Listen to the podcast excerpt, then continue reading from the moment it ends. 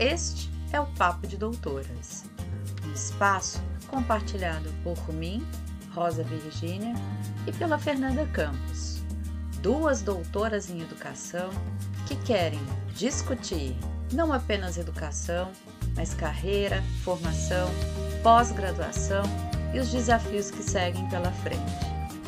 E o papo de final de ano não poderia ser outro senão a retrospectiva do que aconteceu aqui em 2021.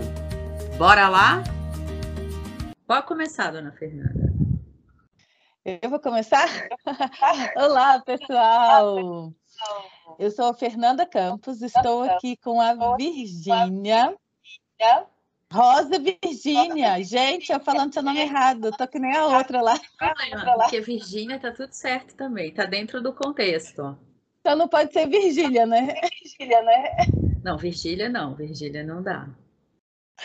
Para mais um papo de doutoras para encerrar o ano de 2021. E esse papo e a gente vai fazer uma retrospectiva, né, né, Rosa? Né? Sim, eu, olha, eu, hoje de manhã eu fui praticamente uma Fernanda Campos, porque eu fiz umas anotações aqui para ter pauta direitinho, bonitinho, porque a Fernanda é completamente organizada e eu sou errática. E a Fernanda super me põe na linha, e isso é uma, uma das razões porque a parceria da gente deu certo nesse ano de 2021. Tenho certeza. Ah, pois é. então hoje a gente inverteu os papéis aqui. Então tá, então eu vou contar um pouquinho, Fernanda, e aí a gente vai puxando as pontas e lembrando das coisas que aconteceram. Nós tivemos no ano de 2021 oito episódios do Papo de Doutoras. E destes oito episódios, a gente discutiu temas como é, inter e transdisciplinaridade, empreendedorismo, desafios, fascismo, arte e desumanização. E nestes episódios nós trouxemos cinco convidados, que foram a Anaísa, depois veio o Lauro, depois veio o Dênio, a Camila e o Delso, por último, nos visitou em novembro, e embora eu não estivesse, já beijo para o Delso, já vou deixar aqui esse beijo. É, e aí, a partir daí, a gente viu que muita coisa foi construída. E eu quero lembrar a vocês que essa parceria do Papo de Doutoras veio a partir de uma postagem bem generosa da Fernanda Campos sobre o podcast da Fabricante de Ideias. E aí a gente estabeleceu um contato inicial e o convite rolou quase que automaticamente, porque eu falei, puxa, essa menina é muito interessante e a gente precisa fazer alguma coisa com isso. E aí nasceu o Papo de Doutoras. Foi isso, realmente o ano de 2021 foi um ano muito prazeroso nesse sentido, né, Rosa? Desse nosso encontro, dessa parceria. Hoje a gente inverteu aqui um, um, pouco os papéis, mas lembrar, né, quando você está falando assim, tipo, oito episódios, gente, a gente, que a gente produziu um por mês, né? Um por mês, foram oito meses de trabalho. E a gente começou assim, vamos começar? Vamos! É, e fomos. É, e você relembrando os temas, que eu acho que são muito relevantes, os nossos convidados também, que foram muito generosos. Não é? Eu não tive a oportunidade de estar com o Lauro, né? Em né? agosto também. Mas é, eu acho que isso tudo foi muito importante. E eu continuo recomendando o seu podcast. Eu não te contei, mas vou te contar aqui para ficar registrado publicamente também? É, o Educações em Rede, que é outro projeto que eu tenho, a gente estava fazendo formações online, uma formação online. E a última foi sobre metodologias ativas. E eu coloquei uma atividade para o pessoal para ouvir um dos episódios do seu podcast, não do Papo de Doutoras, do Fabricante de Ideias, para as pessoas fazerem a atividade. Então, assim, continuo divulgando a palavra. Orgulho, gostei muito. Obrigada pelo apoio novamente, Fernanda. Mas voltando para o papo de doutoras, Fê, falando dos episódios, vamos trazer de memória algumas coisas que aconteceram e eu vou puxar o primeiro convidado que a gente trouxe, que foi a Anaísa, que trouxe um desafio muito importante, que é, é a velha história de descobrir-se doutora no Brasil, mas sem um emprego que de fato justifique o investimento no estudo. Essa questão, ela sempre né, nos, nos amedronta, ela está sempre aí na nossa, nos nossos escombros, digamos assim, até porque nem eu nem você acabamos por fazer uma trajetória que era a trajetória esperada, inclusive por cada uma de nós, né? Que o doutorado fosse aí abrilhantar uma carreira acadêmica no sentido tradicional. Você acha que a cada dia que passa a gente tem que se distanciar dessa expectativa de uma carreira acadêmica tradicional, uma vez que o mercado pede outras habilidades e outras competências? Olha, não sei se a gente tem que distanciar por conta do mercado, mas é por conta é mesmo das oportunidades que surgem no mundo acadêmico, né? Acadêmico, né? Assim, assim, eu estou aqui em Portugal, eu distanciei muito pela mudança do país. Porque aqui não tem tantas universidades, não tem tantos concursos, não tem de coisas. E no Brasil, pelo desinvestimento, né, pela falta de investimento no ensino superior, nos concursos, as vagas têm diminuído muito diminuído muito. Então, olha, para você ter uma ideia, eu fiquei muito tentada esses últimos meses a fazer um concurso na UFMG, que é a minha universidade onde eu estudei. Onde eu estudei. Estavam abertas duas vagas, uma para políticas educacionais e tecnologias, que era assim, para mim, sabe? Eu olhei aquela vaga e falei, se eu tivesse aí, eu ia fazer. Olha, tinha 43 candidatos. Uma, uma vaga uma vaga. Isso, assim, imagina, isso, assim, exigia como titulação doutorado. doutorado. Depois, a outra vaga era para disciplina de didática. De didática. Didática geral. Nesse tinha geral. 53 Nesse, candidatos. 53 candidatos. Também exigindo como o doutorado. Então, então, eu acho que não é nem porque o mercado tem exigido tanto, é porque, se, se outrora existiu muitas possibilidades da gente fazer concurso, né, de, de ter né, muitas vagas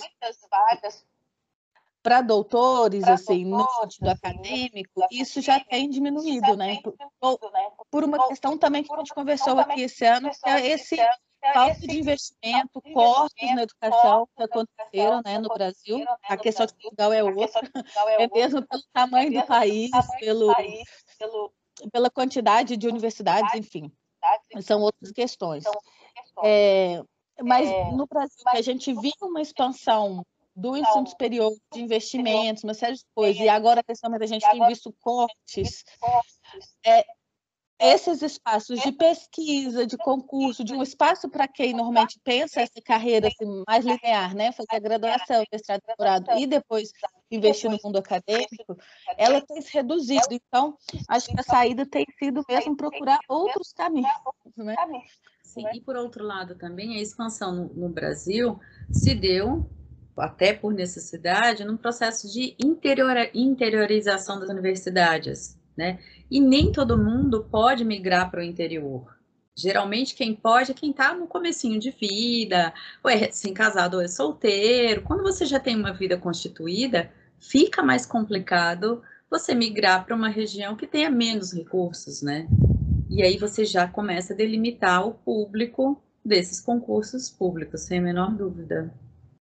Sim, e também, por exemplo, no caso das universidades particulares, às vezes elas contratam professores doutores por uma questão de avaliação, porque precisa ter um número mínimo de professores doutores e mestres.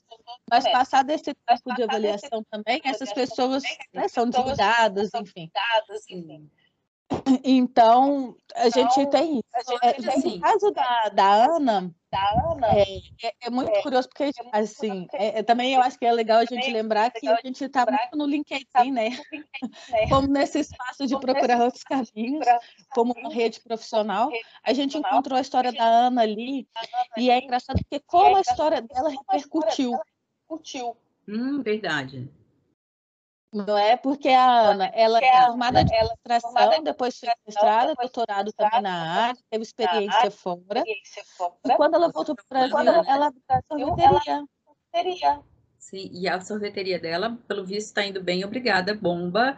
E é isso. E aí você puxa para um outro episódio que a gente teve, que não foi um, um episódio de entrevistado, que, é, que a gente começou a discutir a necessidade do professor, do acadêmico, digamos assim, também ser um sujeito empreendedor para que ele consiga olhar por outras matrizes, né? Como uma alternativa real e não ali, ai, estou tentando segurar as pontas enquanto não encontro um outro emprego. Ele se entender um empreendedor também, que isso faz toda a diferença e foi uma das coisas que eu mais aprendi esse ano de 2021, a, a questão do empreendedorismo, a questão de, se colocar é, no mercado, que para nós é muito difícil, a gente tem um pudor quase religioso com isso, né, Fernanda? pois é. Pois é. E, e, e, essa palavra, né, esse empreendedorismo, tem a ver com tantas mudanças de trabalho, né, que se eu não me engano a gente comentou isso nesse episódio também, sobre as relações de trabalho que estão alterado, têm sido alteradas, sobre, sobre a própria legislação, sobre as oportunidades. Né? E sobre que no fim também a gente tem que pagar as contas, né? Tem que sobreviver de alguma maneira. Mas de qualquer maneira também é importante reconhecer que a própria pandemia jogou muitos dos professores nessa onda de empreendedorismo, que é uma coisa, ao mesmo tempo, temerária, é, é uma coisa bacana também, porque abre essa, essa nova possibilidade. E a gente, como professor, se colocar num lugar de fala que estava muito pautado nas instituições. E é uma uhum. coisa interessante, porque, por exemplo, na Fabricante de Ideias, sempre que eu vou começar algum treinamento ou que eu vou divulgar alguma coisa da fabricante de ideias, quando eu falo que é uma consultoria estruturada de professor para professor, a relação dos alunos comigo muda. É muito engraçado. Porque quando eles pensam que é apenas uma instituição que vai prestar uma consultoria, eles têm aquele olhar de, bom, é uma instituição. E aí, quando eu coloco, olha, eu sou professora do ensino superior, trabalhei muitos anos numa mesma instituição, muda, a relação muda, é, transforma uma coisa mais empática, talvez. Né? E esse precisa ser o lugar de fala, fala, e isso também foi uma das razões porque a gente quis fundar o Papo de Doutoras, né? Para dar um lugar de fala para todos esses saberes que a gente adquiriu e que de repente estavam, né? Precisa, precisavam ser canalizados. É, e aí, Rosa, é, você está puxando uma coisa que eu acho também é importante a gente falar, tem a ver com o mercado, mas também tem a ver com o desenvolvimento tecnológico. Né? Porque uma vez que a gente vivencia a cultura digital, né, a cibercultura, e essas possibilidades, da, vamos buscar o Levi, e aí a gente começa a teorizar agora, é sobre as inteligências coletivas, sobre partilhar em rede, sobre estar em rede. Isso é muito também é parte do nosso tempo. Né? né? E a gente entender que o conhecimento também ele pode extrapolar os muros da, das instituições. Ah lá, já trouxe ali o livro, não pode faltar. É, né, gente, extrapolar é, essas barreiras institucionais e trazer o conhecimento para fora, isso é muito importante, né? E a gente, nesse lugar, doutores especializados na área da educação, né? eu vejo tanta gente muito interessante também fazendo esse caminho de mostrar o que sabe em rede, né? Tem, tem que ver. Uh, tem alguns perfis mais no Instagram, porque o pessoal ainda acho que não descobriu tanto LinkedIn ainda. Uhum. Sim. Sim. Mas assim, para vender, né? Ou o próprio YouTube, para fazer tutoriais. tutoriais. Mas isso também é parte muito do nosso tempo e é muito importante, assim. Eu acho que é, apesar de acreditar, né, nas instituições, da gente saber que, que, que ainda uma formação formal é necessária, mas cada vez mais a gente vê um crescente de uma formação informal. Que aí também, mais uma vez, vai para o mercado, da necessidade da gente estar sempre se formando, né? do life learning. É, puxa uma outra questão aí que me angustia muito, Fer, que é o modo como as instituições formais elas ainda entregam as formações. E aí eu sei que a graduação está num processo de mudança bem importante, que muita coisa vai acontecer esse ano de 2022, especialmente por causa da curricularização da extensão eles vão precisar pensar fora da caixa. Mas, é, falando de, de, de pós-graduação, eu ainda acho mestrado e doutorado muito tradicional e muito é, tímido em utilizar qualquer tipo de tecnologia. Eu vejo ainda uma discussão, talvez, um pouco fora de contexto. Não estou falando da temática propriamente, mas do método, sabe? Hum.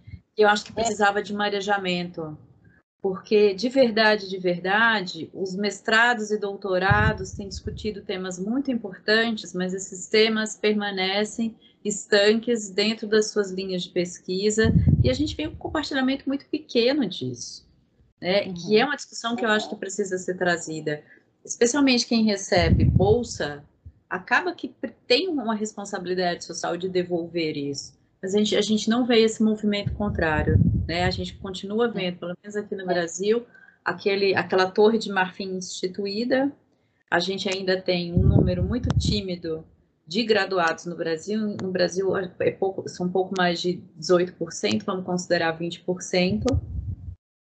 De mestres e doutores, menos ainda. É engraçado que eu tenho a impressão que todo mundo tem doutorado no Brasil. Mas aí é tem né? mais, né? é, tem a ver mais com as nossas relações, você acaba se aproximando dos seus pares do que qualquer outra coisa. Então, eu acho que sim, eu acho que eu, eu, concordo com você que a tecnologia ela promove essa possibilidade, mas eu acho que em termos docentes a gente ainda precisa fazer com que os professores entendam que esta possibilidade está aberta e ela é uma possibilidade didática. Eu discuti essa semana com um grupo de professores que eu estava dando uma consultoria e, e aí, eu, eu agora estou estudando transmídia, que aliás eu estou lendo esse livro aqui, ó, falando, falando em livro. Ótimo tema. Ótimo tema. Ótimo tema. Eu acho que a gente precisa falar sobre isso, né? Ai, claro, do Jenkins. Ah, do Jenkins. Eu tô achando isso é uma das páginas da minha tese. Da minha tese. Ah, é? Ó, oh, tá vendo? Essa mulher é demais. E aí, é, eu estava lendo e discutindo isso de transmídia, e aí eu falando, bom, por, por, vou, vou, dar um exemplo para vocês aqui. A gente tem, é, vamos falar sobre história e cultura da alimentação. E aí você pode introduzir o tema levando seus alunos para assistir uma, uma série que tem sobre alimentação num streaming.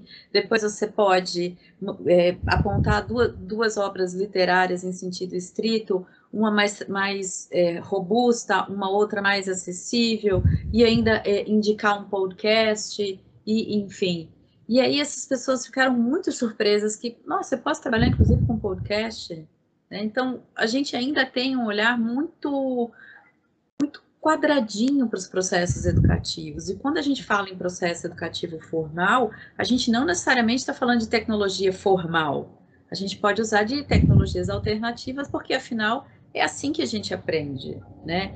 E talvez a gente esteja um passo à frente de determinados colegas, porque você tem o hábito de ouvir podcast, eu também aprendo pra caramba, mas esses jovens fazem isso sempre. Uhum. Né? Então, é, uhum. é para a geração que está vindo que a gente tem que estar pronto. Né? Porque, enfim. Não, e sim, e você Não, trouxe, e sim, essa possibilidade. Essa possibilidade. É, o professor trabalhar com transmídias, né? Fazer um material que pós, passa por vários mídias. Mas eu também tenho um ponto de vista quando a gente fala assim, da gente ocupar vários espaços, porque a gente está aqui no podcast. Mas também você produz vídeos para o YouTube. Você escreve textos para os blogs. Você está no Instagram. Você está no LinkedIn. Apesar de estar tá numa mídia comum que é a internet, mas você está em diferentes canais para poder transmitir diferente. diferente. Eu nem sabia. Eu sou o máximo. Pois é. Não, mas é, quando eu é, penso conversando também e pensando, é, porque então é, só ficar aqui um pouco, ó, para quem não está vendo tá no YouTube, só ouvindo o podcast, há bocado a Rosa mostrou o livro A Cultura da Convergência do Henry Jenkins. Isso. E também mostrei o do, do Pierre Levy, a tecnologia da, a, as tecnologias da inteligência. Exato, foram os dois, já fica aqui de dois, dois livros. Dois livros. Mas quando eu estava na estudei minha tese, eu pensava muito a integração da educação à distância com a educação presencial, porque eu defendi minha tese em 2017, quando não tinha essa história de pandemia, não tinha, né, assim, as pessoas ainda estavam começando a pensar como que isso ia acontecer. E, e, uma das coisas é isso. Primeiro também a gente pensa, e aí a gente volta para a questão do híbrido, né, para a questão da, da tecnologia ubíqua, que é essa possibilidade de a gente aprender em vários lugares. Uhum. Né? E quando você fala sobre essa questão da pós-graduação, que ela está muito dentro de caixas, eu concordo com você. Relembro as minhas aulas, que normalmente eram os professores expondo o conteúdo, conteúdo e quanto mais e quanto tinha mais seminários tinha que os alunos apresentavam trabalho, apresentavam grupo, trabalho de grupo. E no fim a gente tinha que entregar o trabalho, tinha que entregar o trabalho só. Sim, e outra coisa, a concepção de seminário e trabalho em grupo também é aquela concepção tradicional. Não era uma coisa metodologia é. ativa, problematização, não, não, não era nada disso. E a aula expositiva era aula expositiva, não era, não era aula expositiva dialogada. Nada disso. Não, é. Aliás, uma palestra, né? Uma palestra, né? Exato. É uma questão que ainda permanece mesmo com as aulas presenciais remotas. Né? Sim, um modelo sim, de aula sim, expositiva que já era difícil presencialmente, remotamente, então, é uma tortura.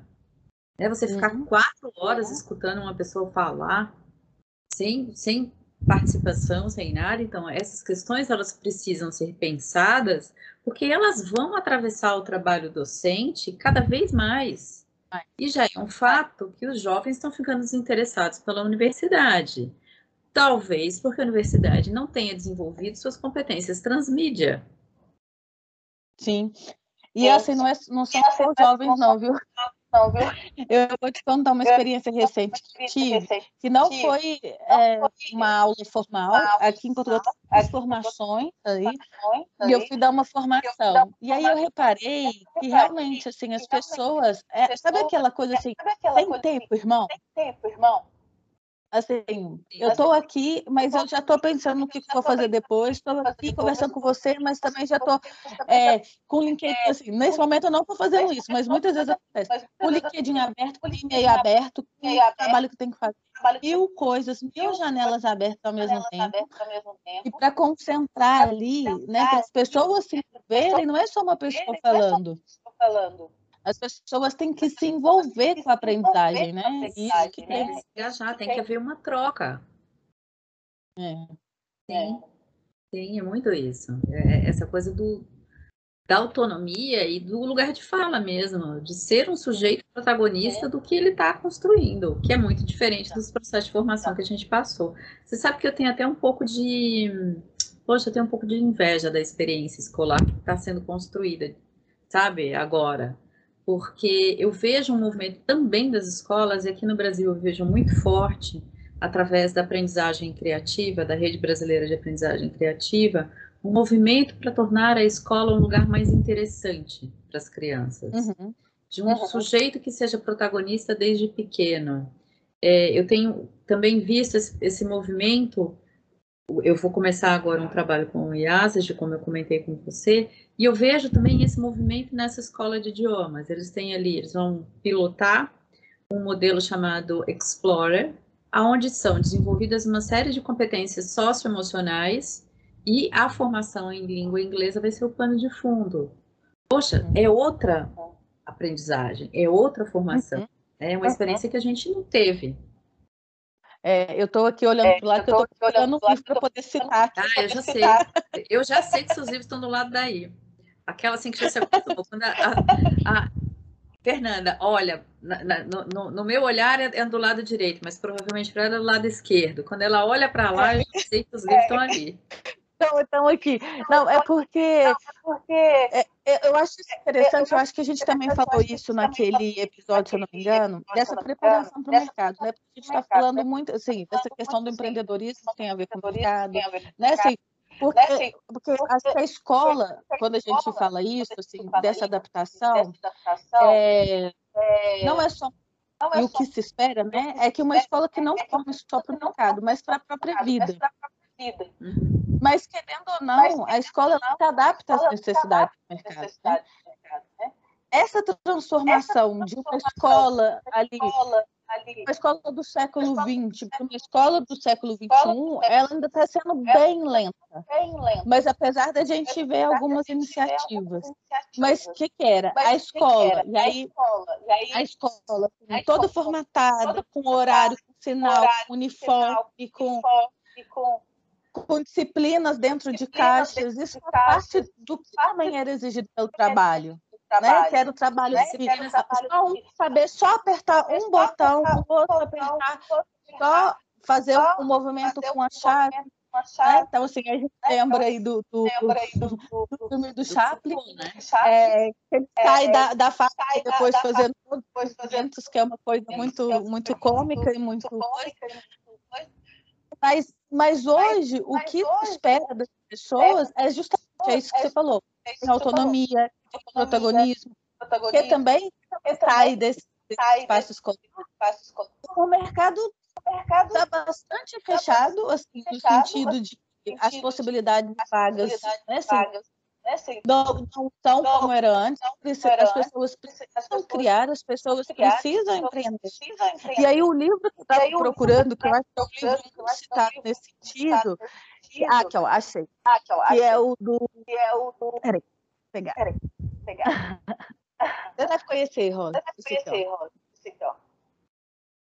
Ai, você já é me o, falou desse livro. É o, é o do, do Noah Harris. Noah Harris. É. Lições é. para o século XXI.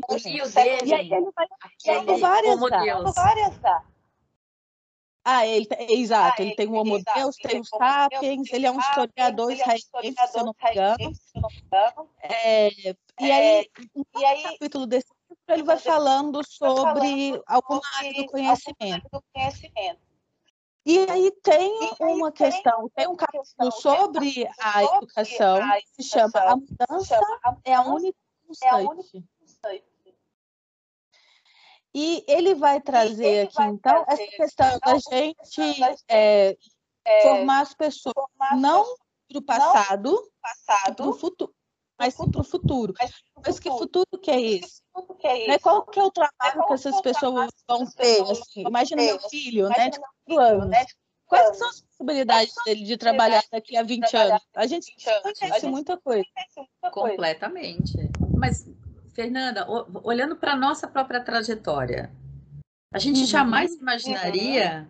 Tá, quando eu, eu, eu me formei no século passado, eu me formei em 1995 me formei em direito. Eu jamais imaginaria que, beirando os 50 anos, eu seria uma, uma consultora educacional online. Pois jamais é. fazer é. essa projeção. Uhum. Então, é exatamente uhum. sobre isso, é essa capacidade de se reinventar e encontrar o seu lugar profissional e, e, fazer um bom trabalho com isso, né? Não é, não é uma questão de procurar um subemprego, Uhum.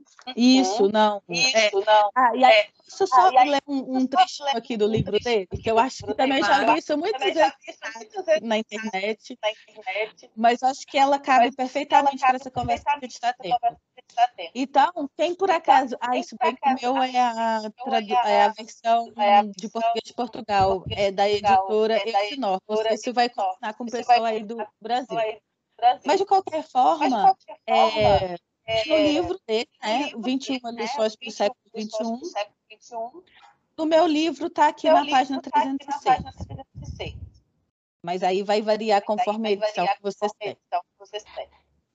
E aqui, é, é, um, é um, é, é são algumas frases aqui, que ele vai fazer algumas perguntas. Que é, que são, na verdade, né? São, na verdade, Qual né? a coisa certa a fazer quando somos confrontados com situações totalmente inéditas? Como devemos agir quando ficamos soterrados sobre um volume imenso de informação e é impossível absorver e analisar tudo? Como viver num mundo em que a incerteza profunda não é um defeito do sistema, mas uma característica do próprio sistema? Exatamente. Então, não é? Eu acho que cabe direitinho em todas as pessoas que a gente está conversando. E traz também aqui um traz ponto que agora eu estou apaixonada por um tema que é tal da curadoria, Rosa. Ainda não. Ainda não. Que é que é? A curadoria. A curadoria. Curadoria, claro. E ele traz essa, esse ponto aqui, né? Como que a gente vai reagir diante desse imensa quantidade de informação para absorver e analisar tudo. Né? E essa coisa da curadoria que você fala, é, é importante a gente notar que não existe uma curadoria, são curadorias no plural. Uhum. Porque a depender uhum. do teu público-alvo, a tua curadoria vai mudar completamente, mesmo que seja o mesmo tema, né? Não, Isso que e, é e vai, não, desafio. E vai, Exato. Vai depender do público-alvo, vai depender da sua experiência, né? Porque a curadoria que eu vou fazer sobre um tema não vai ser a mesma que você vai fazer. Claro, claro, claro. E, e aí eu estava até fazendo umas anotações que é assim, tem um outro livro também. Ai, gente, hoje está cheio de. das referências. É sobre nós, né? É, que é, é um outro livro que, eu li aqui, que acho que eu já citei aqui, que é do, do é Cortez e do Dimestep, que chama A Era da Curadoria. O que importa é saber o que importa. Mas assim, o que é importante saber? Para quem é importante saber? Por que é importante saber? Exato, exato, exato, é exatamente isso é, a partir do olhar de cada um, o que, para quem e por quê, sem dúvida, sem dúvida. E não, aí, inclusive, inclusive, não, imagina. Aí, aí você já, já me puxa para aquela questão do fascismo, sabe? Completamente. É, completamente. Total. É, é, o discurso que é dado a partir da perspectiva de quem e sobre que ege de quais são os interesses né? E aí me traz a conversa que você também teve com o Delson, que também converge para essa questão do, do, da importância de ser protagonista da sua história e da sua vida, não deixar que o discurso constituído transforme você num cara completamente alienado, né? Que ah, eu vou viver essa vida porque essa vida é dada para alguém com perfil como eu, né? Então, uhum. quer dizer, quantas histórias, tanto eu quanto você, acabamos escrevendo, né? Porque assim, ah, e aí vamos, vamos é, fazer uma reflexão até mais profunda do que uma mera retrospectiva. A vida como me foi dada, eu poderia só ser uma mãe especial, porque já seria uma cena validade, estaria todo, tudo certo. A vida como foi te, te foi dada, você poderia ser só só uma imigrante em Portugal, e cuidando do seu pequeno, e era uma cena validade, estava tudo certo. Mas quando a gente fala, não, não é só isso, eu tenho mais a oferecer, aí é que você vai trilhar um caminho mais protagonista, né? Mesmo sendo mulher, porque sim, a gente sabe que a questão de gênero também é um desafio ainda hoje. Sim, sim. sim. Olha, que a gente não, não explorou muito nos outros episódios, mas acho que já pode ficar uma nota aí para o ano que vem ideia. Sim, ideia. Sim, sim, sem dúvida, sem dúvida. E, e, quando você fala isso, né, da gente ser protagonismo da nossa história, também juntando essa questão do fascismo, e, e, do que a gente estava falando antes da curadoria, porque por mais né, que também a gente vê várias vantagens nas tecnologias, a gente vê o lado muito bom de tudo que ela pode nos ajudar, a gente também tem que ver o lado escuro ali, né, o, o lado B né, porque é, por trás disso é, também, trás disso também tem, tem, grandes corporações, tem, pessoas definindo o que a gente lê, o que, que vai ler. Então, assim, então, a, a, curadoria, eu tenho pensado muito nisso. A curadoria, quando a gente vai fazer uma pesquisa ela já foi feita antes da gente começar. Claro. Porque o claro. conhecendo as nossas preferências, as nossas pesquisas, a nossa localização, uma série de coisas, quando a gente vai fazer uma pesquisa, ela, para mim, ela aparece de um jeito, você aparece de outro, outro, outra pessoa vai aparecer de outro, e isso tem muito a ver com racismo e aquilo que a gente conversou, por conta que quem estipula os algoritmos? Quem estipula isso? São homens brancos, héteros, Não, e isso acaba ficando gritante, especialmente em streaming de filme. Né? Uhum, é, outro dia, uhum. assim, aqui em casa, eu, eu e meu marido, a gente divide o mesmo perfil no streaming, porque a gente assiste muita coisa junto. E aí ele estava com mais tempo para assistir as coisas do que eu, e de repente no streaming só aparecia crimes e assassinatos e uma coisa assim. Uá! Aí eu falei, ah, agora eu vou detonar esse streaming aqui. Comecei a assistir comédia romântica. Aí ele fala, pô, baixinha, agora só aparece comédia romântica para mim como sugestão, não tô aguentando mais. Mas é engraçado porque, novamente, os algoritmos e, novamente, essa curadoria anterior que acontece, ela acaba colocando a gente numa caixinha, né? Definindo a gente a partir de determinadas escolhas. E a gente não é só isso, né? Ou, pelo menos, a gente não deve ser só isso. Uhum. Uhum. Sim, é, é, é muito Sim, engraçado. É, é, muito engraçado. Os streams, porque realmente é real. É real. É assim. É assim. Provavelmente o que aparece sugestão para mim não é o mesmo que aparece para você. Não, mas agora eu estou assistindo muita série coreana, muitas coisas asiáticas. Não, apareceu é. outra. E aí você tem que jogar na busca uma palavra-chave não imaginada para começar a aparecer coisas diferentes. Né? Então, desse jeito eu consegui assistir, por exemplo, um filme francês que eu achei bárbaro, que eu falei, nossa, finalmente eu assisti um filme que eu achei, saí do filme inspirada, sabe? Porque até então é, é uma é uma anestesia que você recebe ali. Tem uma série de, de séries e de filmes que são anestesiantes. Você até assiste, mas você fica anestesiado. Não, e tudo muito padrão, tudo muito né? Engraçado agora, depois de passar, desse, passar desse, essa confusão, essa quer dizer, não acabou, né? Porque, inclusive, acabou, é muito né? provável que a gente volte para lockdown em janeiro. Lockdown em janeiro. É, quando é lockdown, é lockdown mesmo, tudo fecha. fecha escola fecha, lockdown, fecha, como tinha que ser, né? em casa, né? em casa, né? É o conceito de lockdown, inclusive, né? É, não é lockdown como é aqui no Brasil. Pois é. Mas por que, que eu estava te falando que isso? Que eu, falando isso? eu queria te contar alguma coisa que eu me perdi. A gente estava falando dos streamings. Ah, tá, porque aí eu fui ao ah, cinema. Tá, eu fui ao Tudo cinema. isso que eu queria te contar que eu fui ao cinema. Passar dessa coisa. Passar e, aí foi assim, e aí foi assim, filme, gente. Eu até coloquei no Instagram agora como Instagram, falar o nome dele. Falar o nome dele. É, não, eu assisti o da Moldova, que o Almodóvar não tem no streaming, vamos combinar, que é uma obra de arte, assim, né? Sim. E que sai desse lugar comum, mas não, mas não. O Almodóvar foi um, quer dizer, na verdade eu fui no cinema duas vezes. Mas um Aquela outro que ele sabe que você está indo no cinema. É, porque também a pessoa publica tudo, né? Então não tem jeito. Mas, o outro foi o Crônicas de França, do Wes Anderson, que é um cineasta assim, fabuloso.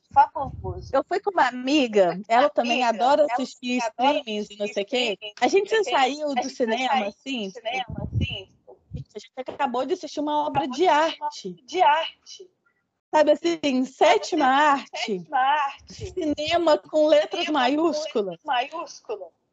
Porque é isso, assim. É isso, e, assim. Tem uma, é, e tem, tem uma música da Karina Pur, que é uma cantora pernambucana, que ela, há, há muito tempo, uns 10 anos, ela cantava assim: tá tudo assim, padronizado nos nossos corações. Esse jeito de amar não é nosso, não. Eu adoro ela. Eu adoro ela. E, só, que, assim, só que, o que eu vejo, a sensação é, é que está tudo padronizado. Assim, os filmes têm o mesmo formato, você sabe, assim, você sabe, assim, ele segue tanta cartilha de quem escreveu um roteiro de filme, você já sabe, e é tudo muito previsível.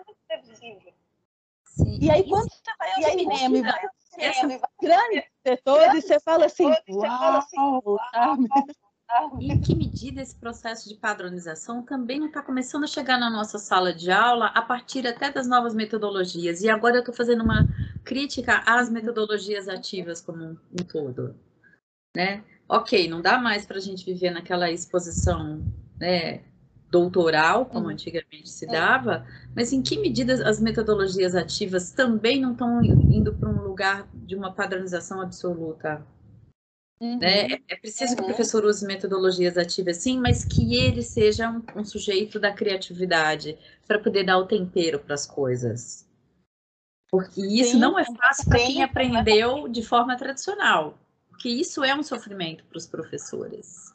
Completamente. Completamente. E o que eu vejo é que as pessoas buscam muito manuais né? manuais. Assim, né? eu vou fazer assim, metodologias ativas, mas como que eu faço isso? Me mostra seu exemplo para fazer igual. Né? Fazer igual. Sim. E aí outro elemento aí, que é necessário é a criatividade, né? criatividade, né?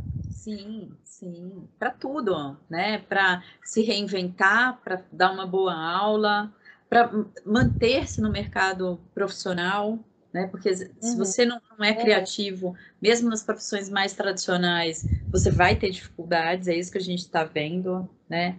É uhum. preciso uhum. dar voz a quem estudou, é engraçado falar isso, mas a gente, assim, não conheço a realidade de Portugal, mas imagino que seja igual. Tem muita gente nas redes com voz que é uma pessoa que não não tinha condição de opinar ou talvez poderia, poderia procurar um contraponto sobre aquilo para poder dar uma opinião realmente balizada, realmente uhum. né, que, uhum. com, com peso real e que acaba tendo um peso. Uhum. E essa uhum. democratização do uhum. lugar de fala também tem esses perigos. Ela é ótima, mas ela tem esses perigos. Sim, sim, sim, sim, sim completamente. Sim, sim, Exatamente. E porque também ainda não é completamente, ainda não é completamente assim, né? já, já, já expandiu, mas já ainda assim tem uma porcentagem grande da população que ainda não tem acesso a essa tecnologia, apesar de já ser considerado direito, né? pela, pela ONU, acesso à internet é um direito das pessoas, mas assim, até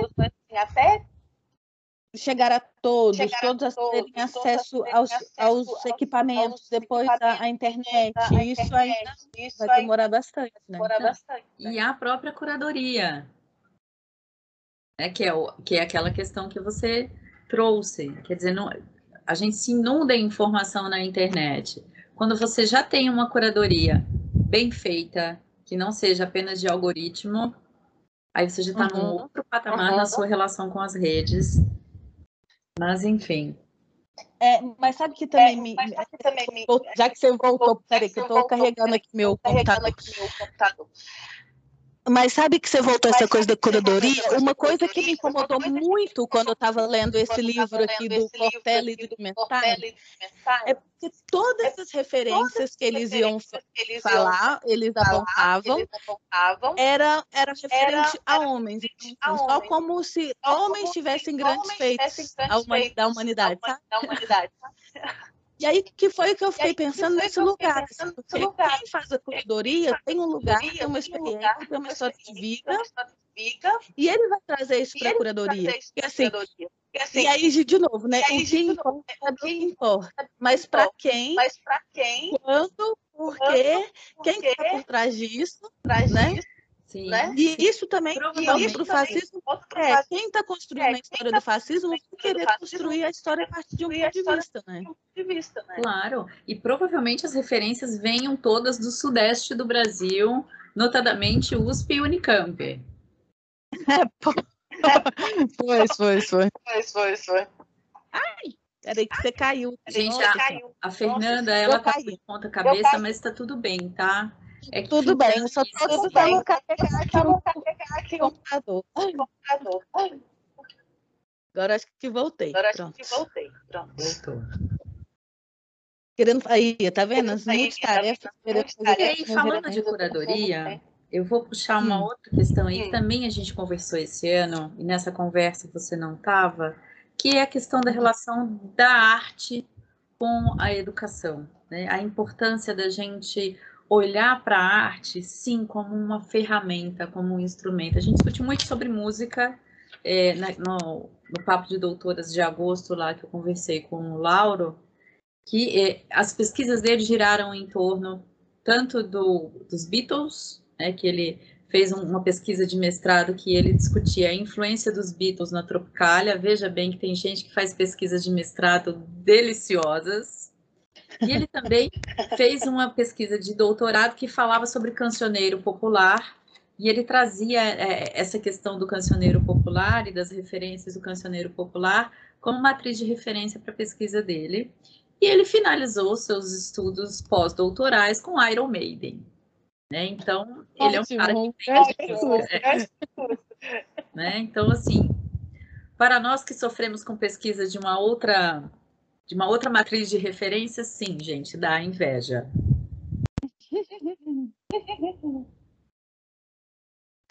Não, pois é. Não, mas, não, a, arte, é. não, mas a arte e a educação, e a educação elas deveriam elas estar deveriam totalmente ligadas. Totalmente ligadas.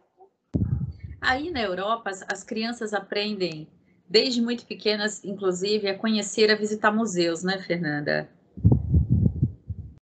Sim, sim, sim, sim. Aqui em Portugal tem. Portugal tem eu, eu não posso falar dos eu outros países, mas sim, países, tem muito essa, sim, é, até, é, até museus, museus, espetáculos de modo geral, né? As escolas geral, acabam né? não necessariamente que as crianças vão à, à sala de teatro, mas muitas vezes os próprios espetáculos vão para as escolas também, sabe? Uhum. Mas agora que meu filho está no, meu filho tá no, eu tenho percebido isso. Assim. Percebido isso. Assim. E, e eu acho bem interessante. Acho bem interessante. Possibilidade. Possibilidade. Apesar de que tem muito que se questiona também sobre os museus, né? Museus, né? E como que esses museus foram construídos, assim, parte muito de saqueamentos, de... de... Assim, parte do império e tal, né? É, é, parte do que foi a história. É. Ué, é, é o ouro do Brasil está todo na Inglaterra. É. É uma forma de contar, é a, história. De contar a história. Mas, mas sim, mas, mas, tem, sim, mas, tem, mas tem por esse hábito, sim, por também. Esse hábito, sim, também. E tudo bem, não precisamos ficar desconfortáveis com isso. Porque a gente hum. também, a gente é. tem uma. Assim, pelo menos eu, eu posso falar por mim. A minha matriz de referência sobre a arte é muito pobre. Né? Então, assim, é, uma das coisas que, que, mais me chamou a atenção quando eu fui no Museu do Prado, na Espanha, já há seis anos atrás, é que é, o cara contava sobre as obras de arte de uma maneira que eu nunca tinha ouvido. Ele tornava aquela obra de arte acessível, não só no que diz respeito à, à técnica que tinha assim, sido empreendida, mas aos materiais que tinham sido usados.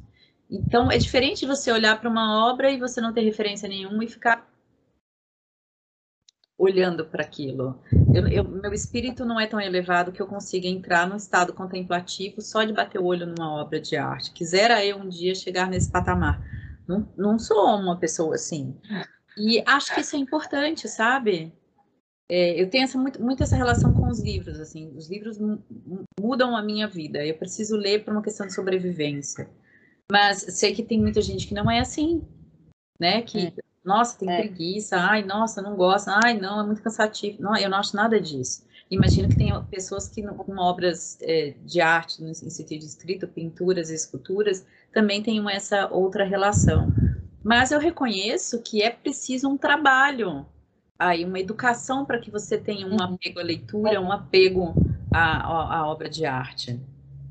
E talvez por isso meu primo tenha feito uma pesquisa, pesquisas tão lindas sobre música e eu não tenho essa competência. E ok, tá tudo certo. É, mas eu, acho que é preciso recuperar essa relação se a gente está falando de uma educação mais criativa e para desenvolvimento da criatividade. Né? Porque do contrário, a gente cai de novo naquela questão do padrão que a gente vinha conversando. Alguém vai trazer um padrão e eu vou dizer, ah, o padrão é esse. Né? Uhum que também uhum. se relaciona um pouco com o empreendedorismo naquelas estratégias de marketing. Ah, esse marketing dá certo, você tem que seguir isso aqui, mesmo que não tenha nada a ver com você. Eu discordo, eu acho que não tem que ser por aí, uhum. né? Mas, enfim. É isso. Não, é mas sem dúvida, a arte leva a gente outros lugares, né? Seja a literatura, a música, é, o cinema, faz a gente se colocar muito no lugar do outro, né? Assim, de conhecer outras perspectivas e de abrir mesmo a mente, né? Se a gente fica fica só em determinados lugares, só vendo as mesmas coisas, é difícil mesmo, né? Ser criativo. Ser criativo. Sim, sim, sim. E engraçado que tudo que a gente vem conversando acaba convergindo com a conversa que a gente teve com o Daniel quando a gente falou da boca de um trombone. Uhum. Ai mesmo, já estava esquecendo desse papo. Já estava esquecendo desse papo. É... Tudo bem que você retornou. Tudo bem que você retornou. A gente vinha fazendo essa análise crítica. E sim, gente, esse é um podcast onde a gente vai lembrar dos outros episódios, que é para vocês visitarem os outros episódios e saberem que em 2022 o papo de doutoras continua, né, Fernanda? Claro, firme e claro, forte. Firme e forte. Firme e forte. Bom, Fê, eu preciso ir, porque tenho coisas para fazer aqui, do meu lado do mundo. Imagino que você também. Eu quero sim, sim. deixar um registro público da minha imensa alegria e a minha imensa gratidão em trabalhar com a Fernanda Campos. Eu já falei isso para ela. A Fernanda, para mim, foi um presente que eu recebi em 2021. Eu não conheço, a, a Fernanda, para mim, é um holograma. Eu não conheço a Fernanda pessoalmente, mas eu posso dizer que a, minha, que a Fernanda é uma das minhas maiores amigas hoje em dia. É uma pessoa com quem eu discuto ideias sem filtro e é uma profissional que eu respeito muito e eu quero agradecer, Fernanda, essa parceria de coração. Olha, Rosa, você fala isso, fico até emocionada, mas eu retribuo as palavras, eu concordo contigo, né? Eu acho que esse nosso encontro foi mesmo um presente para esse ano. E eu acho que nessa, nessas nossas trocas a gente vai aprendendo muito, o que eu acho bom também, que a gente é muito compreensível uma com a outra, né? A gente entende algumas dores, uma... É assim, Olha, hoje eu não posso porque eu estou com essa dificuldade. Uma manhã, vamos, a gente vai se ajustando, né? Sem, existe muita flexibilidade também no nosso encontro, assim, sem muitas durezas, sem muitas amarras, mas que no fundo o que fica é muito crescimento e muito aprendizado. Então, para mim também é muito feliz. Assim. Então, feliz 2022 para nós, Fernanda.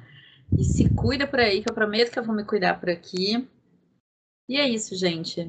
Este é o último Papo de Doutora de 2021, uma breve retrospectiva. Eu e a Fernanda, a gente tentou fazer uma retrospectiva, mas a gente não aguenta. A gente traz um monte de outros temas, mas a gente é. segue em frente, é. segue o jogo, aprendendo um monte de coisa e compartilhando com vocês. Fico por aqui, Fê. Tchau, tchau, pessoal. Tchau, tchau, Feliz 2022 para vocês. Beijo, Fê. Beijinho. Beijinho.